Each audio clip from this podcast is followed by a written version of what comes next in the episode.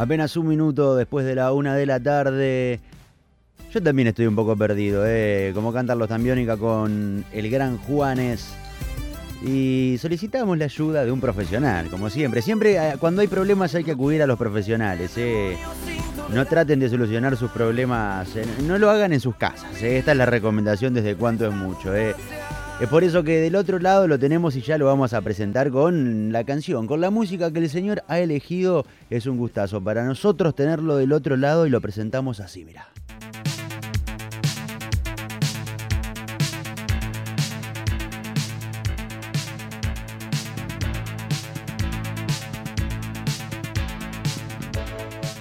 A partir de hoy, en cuanto es mucho, empezamos a rascar la cáscara de la cabeza. Eh.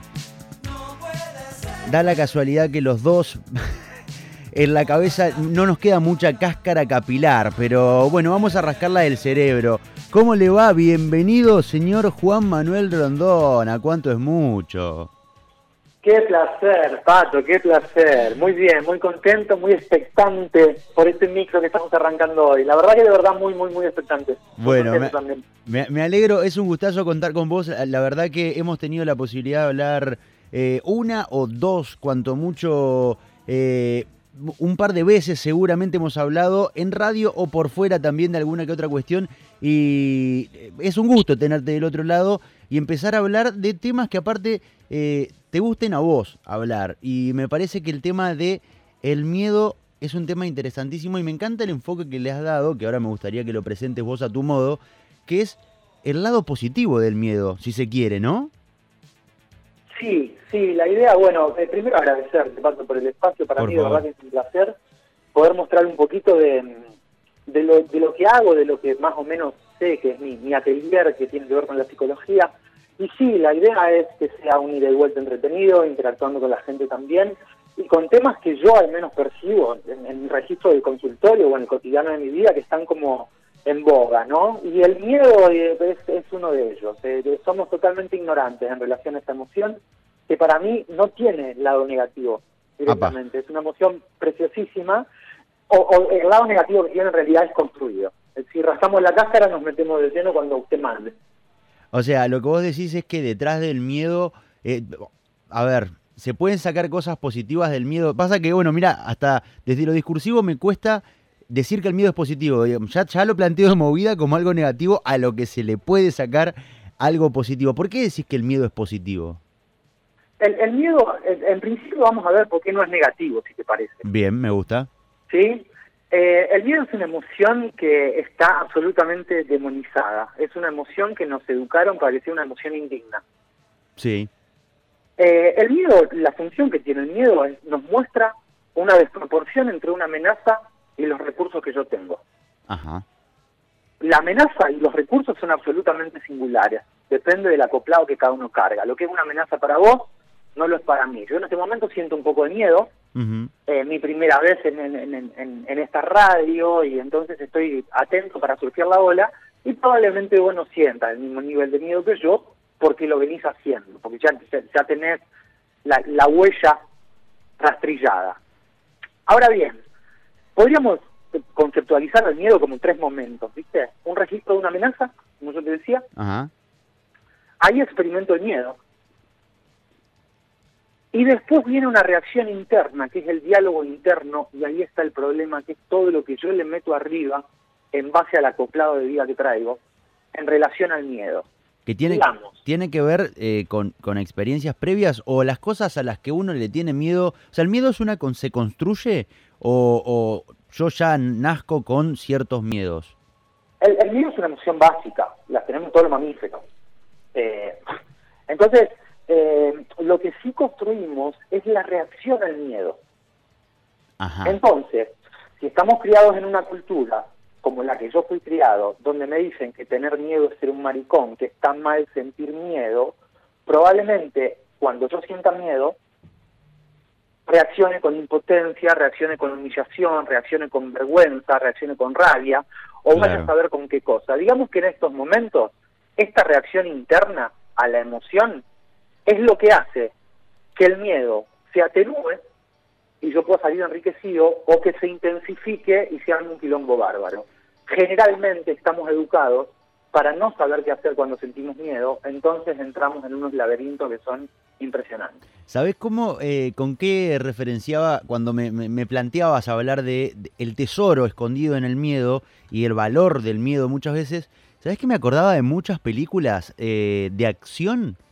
No tengo una en particular ahora que se me venga a la cabeza, porque de hecho no, recuerdo de cuál, pero en varias películas o en, en, en varios libros eh, escuchás al, al, hombre más valiente de la, de la película, tal vez al protagonista, decirle a otro eh, que tiene miedo. Y el otro dice, pará, vos sos el protagonista, sos el, el, el, más, el, más macho campante de, de, de todos y tenés miedo. Y el tipo le dice, si no tendría miedo, sería un boludo. Porque si no tengo miedo, estoy arriesgando más de lo que, de lo que creo que soy capaz. Tiene que ver con esto también. Que absolutamente. el miedo nos acomoda para saber dónde estamos parados de alguna forma. Él nos guía, nos dice lo que necesitamos para crecer. En todas las películas de redención, que son las que estás trayendo, hay una matriz, alguna vez nos podemos meter con esto, que se llama el viaje del héroe, que es como la matriz de cambio psicológica, de crecimiento y de morir y renacer, ¿viste? Eh, y ahí se ve que el héroe generalmente desarrolla su valentía a partir del miedo. Claro. O sea, no hay valentía sin miedo. Evidentemente en algún momento yo me voy a tener que meter con mis propios demonios y lo que haga con eso va a definir si, si, si termino toda la escena o la película eh, con una valentía que supera el miedo o con una cobardía que lo esquiva. Lo que es importante, Pato, hay un ejemplo que en psicología usamos mucho que es muy gráfico. El miedo es la luz en el tablero del auto. El miedo es la, luz en el tablero. Te está avisando algo el miedo. Te dice que hay un problema, hay una desproporción entre una amenaza y los recursos que vos tenés. Ahí va. Entonces el miedo no es el problema, la luz no es el problema. el, problema, el, problema, está en el motor, digamos, ¿no? Total, pero si a mí me enseñaron que si se me prende la luz, soy un cobarde, soy un ridículo, soy un pelotudo, soy un cagón, en lugar de rascar la cáscara, valga la redundancia, y abrir el capó, la voy a tender a pegar con cinta. Le pego una cinta negra, entonces dejo de verla. Sí, o, en, el, peor de los casos, eh, estacionas el auto y lo dejas tirado, ya el auto no sirve, digamos. Si te está marcando... Exactamente. Eh, hay un error y el error no se puede arreglar porque, porque el problema... Y, mira, qué loco, ¿no? Esto, como cómo llevándolo al paralelismo del auto, cómo, digo, vos, vos en, en, en terapia debes escuchar al 99% de, de los pacientes que llegan a preguntarte por el problema que para ellos es la luz en realidad. Che, ¿cómo soluciono la luz? Y, muchas veces nosotros en el auto hacemos lo mismo. Che, se me prendió la luz, arreglame esto. O sea, y, el, el, mecánico, el psicólogo te van a decir, loco, pero te está marcando que hay un error en el motor, en la computadora. La luz no es el problema. Eh, hoy es pandémico eso, Pato. claro. Eh, esto de, che, cortame el cable así dejo de ver la luz y ya. la respuesta inmediata hoy psicológicamente, no nos damos tiempo para meternos para adentro. Y eso se encuentra muchísimo, ¿viste? Eh, tengo miedo, eh, quiero dejar de tenerlo. Avisémosle a la gente en este nuevo micro que nadie se ilumina por Instagram ni en un micro radial de 15 minutos. Acá podemos a lo sumo rascar la cáscara para que se generen alguna incógnita, pero después la, el, poder resolver, sanar este tipo de problemas es un camino individual que requiere tiempo y esto es una aventura. Hoy, al ser, al estar en un contexto tan demandante, eh, tan, estamos tan viciados por lo inmediato, por lo superficial, por sí, suena así, suena como che, se me prendió la luz del miedo. Eh, dame algo para para salir de una sesión de una hora y ya, ya no sentirlo más. Y no, es al revés. eh, las personas llegan queriendo rajar a patada en el culo el miedo de su casa, de su cuerpo, y la salida es, no, para ponerle la mesa, tenderle la cama, invitarlo a que se quede un rato que lo vas a necesitar. Me, me surge una pregunta y ya te la engancho con una que, que te venían haciendo eh, algunos seguidores en, en redes sociales.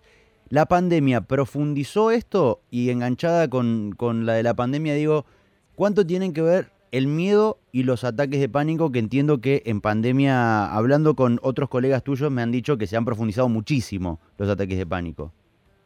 Sí, eh, bueno, está buenísima la pregunta. La pandemia eh, nos dio tiempo con nosotros mismos, ¿viste? Eh, nos bajamos de la montaña rusa de la vida y nos quedamos un ratito con tiempo y espacio para nosotros. Ese diálogo interno que yo te decía, por lo tanto, que, que, emerge cuando sentimos miedo, se exacerbó muchísimo. Claro. Entonces eso hizo muchas veces es que nos encontremos paralizados con esto, porque me encuentro con tiempo sintiendo miedo o angustia y con un mar mental de todas las cosas que me digo y cómo me machaco y no me lo permito y me martillo, en lugar de poder darle lugar a eso, ¿no? Por eso es importante en estas tres fases, ¿no? Yo siento una amenaza, siento miedo y automáticamente se despierta un diálogo interno que es aprendido. Ese diálogo interno se exacerba muchísimo cuando estamos solos con nosotros, cuando nos vamos a la almohada y empezamos en la cabeza, ¿viste? El cáncer. Ahí se prende el motor. Si no sabemos qué hacer con eso, exactamente. Y si no sabemos qué hacer con eso, entramos en una suerte de círculo viciosos. En una suerte de arena movediza mental donde más pataleo y más me hundo. Porque aparte, y, me vas a disculpar, pero yo amo las, las comparaciones y, estos paralelismos. Y la, verdad que encontraste uno que me parece brillante, digo. Y por lo que decís, en pandemia prácticamente sería como que nos dejaron, ok, se prendió la luz y, teníamos todo, el, tiempo del mundo en el medio del desierto con, con dos herramientas y el motor y lo teníamos que solucionar nosotros de alguna forma, ¿no? y no sabemos un carajo de mecánica. Bueno, vos sí. Entre, entre amigos y colegas, no, yo tampoco soy un carajo. Entre, eh, bueno, de mecánica mental, pongamos. Entre amigos y colegas estamos viendo la gente que pudo capitalizar la pandemia, están a tiempo todavía, que es la que se animó a abrir el capó y la que se quedó aterrada, ¿viste? Y eso es importante. Eh, hay muchos, eh, llamémosle, anestésicos del miedo, empezando por, por la automedicación. En este país somos expertos en automedicarnos.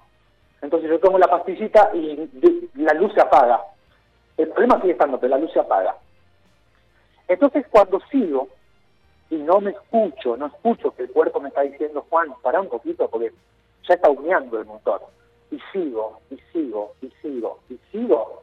El final es demasiado predecible y es termina explotando el motor literalmente, en el mejor de los casos con un ataque de pánico, en el peor de los casos con un cuadro que se ve muchísimo por no atender al miedo como una CD.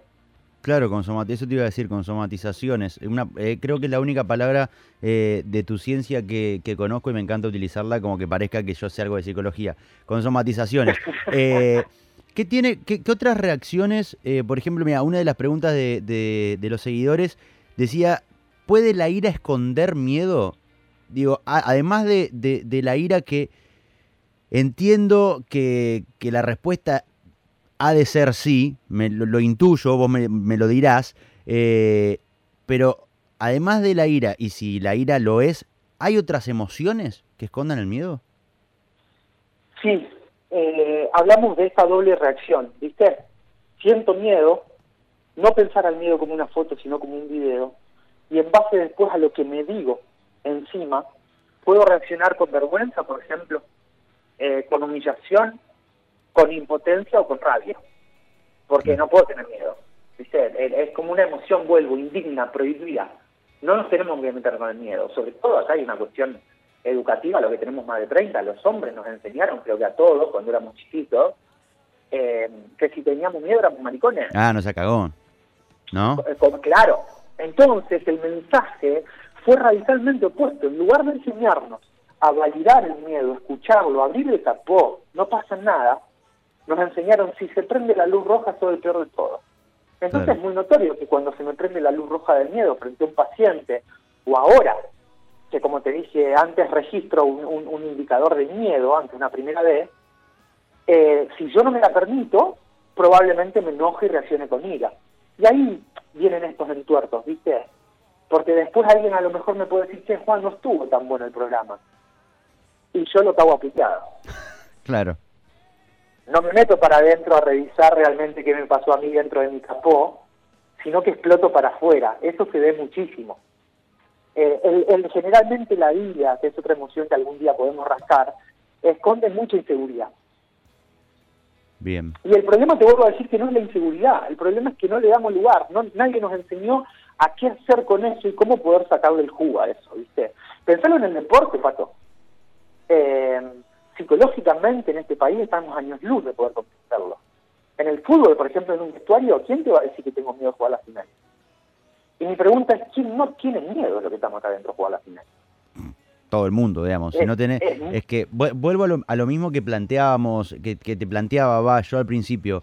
Eh, hoy, hoy en día creo que con los avances de, de, la psicología como ciencia en el deporte, coincido con vos en que falta un montón, pero digo, hoy en día eh, tanto, sobre todo en los deportes individuales, como el tenis, por ejemplo, en el que sos vos, y el mundo, se ha comenzado a trabajar mucho. Hay planteles de fútbol, hay algunos planteles de, básquet y demás que ya tienen su, su psicólogo o su, o su terapeuta que los acompaña. Eh, hoy en día creo que eh, si tenés dos dedos de frente, entendés que en el mismo sentido en de la película de acción, digo, el que no tiene miedo de jugar una final está en Bavia. ¿Cómo no vas a tener? O sea, no, no estás eh, en la realidad que estás viviendo, ¿no? Sí, ahí hay dos cosas. O a lo mejor la persona no tiene miedo, y puede ser que alguien no tenga miedo, puede ser, pero son los menos, o la persona tiene miedo y está pegando la luz en el tablero, que es lo que pasa el 90% de las veces. Claro. El ejemplo que yo pongo siempre es el jugador cuando mete el penal después de la serie de penales y, y la clava y gana en el partido, la declaración que hacen es, ¿cómo estaba a la hora de patear el penal? No, estaba recagado en las patas. Ajá, ¿y antes lo dijiste? No, nunca lo dicen antes. Claro. Van, son, son Pinocho cuando van a patear de los tensos que están. Y muchas veces, por no darle lugar al miedo, trabajarlo, porque hay técnica para saber qué hacer con eso, la termina pateando la tercera bandeja.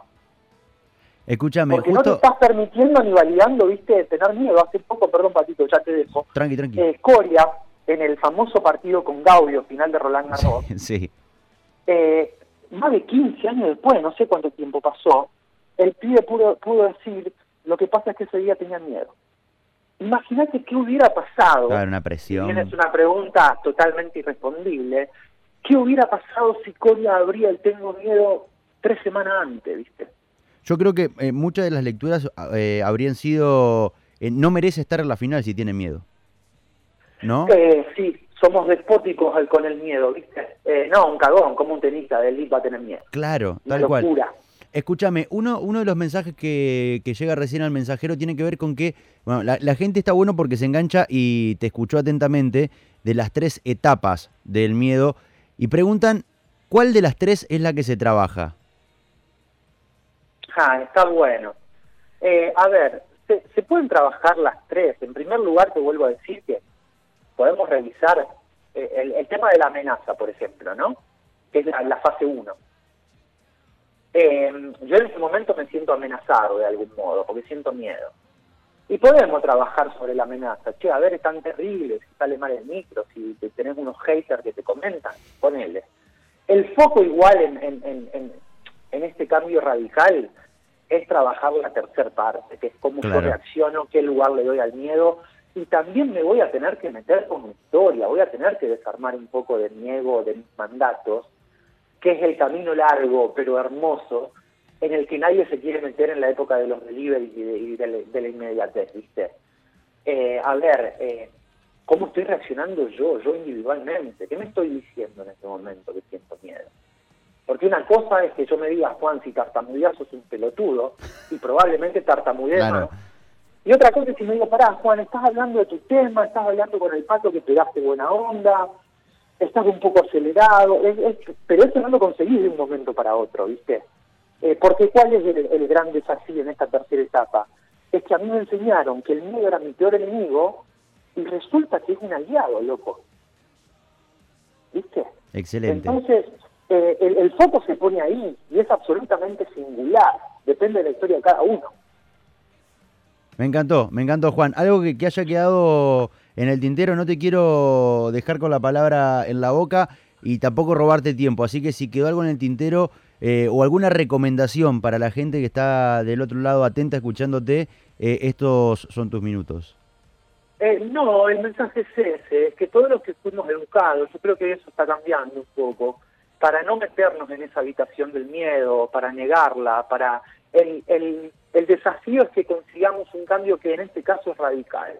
Muchas veces la llave que necesitamos para esa decisión que no podemos tomar o para ese desarrollo personal está en ese sótano oscuro. ¿viste? Entonces es eh, empezar a darle lugar respetuosamente al miedo como alguien que no es el villano de toda la película. Nos enseñaron que es el villano. Es un aliado maravilloso si lo, aprendemos a escuchar y entender que eh, escuchar al miedo y poder conocerme desde ese lugar que tan demonizado está, no se consigue eh, en, un micro de 15 minutos ni en un post de Instagram.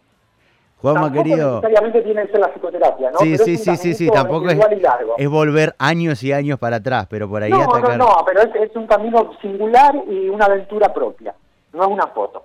Excelente. Gracias por este rato, eh, bienvenido una vez más y seguiremos disfrutando de escucharte ilustrarnos de alguna forma y abrirnos un poco la, la cabeza ahora me retiro aliviado, ya pasó, ahí se, va el miedo. Se va el miedo. Gracias, Patito, un placer para mí, un abrazo. Abrazo grande, buen fin de semana. Juan Manuel Rondón, psicólogo, rascando la cáscara, ¿eh? Tenemos un poco de miedo, ya lo sabemos, todos tenemos un poco Todos los viernes, en cuanto es mucho, Juanma nos rasca la cabeza un poco y tratamos de buscar ¿eh? lo que tenemos dando vueltas, las palomas que, que nos dan vueltas en la cabeza. Este viernes tocó el miedo. De los días vuelven cosas y las cosas cambian fácil. Una vez no ves y otra vez crees ver todo al revés. Ya lo sabemos, todos tenemos un poco de miedo. Ya lo sabemos, todos tenemos un poco de miedo.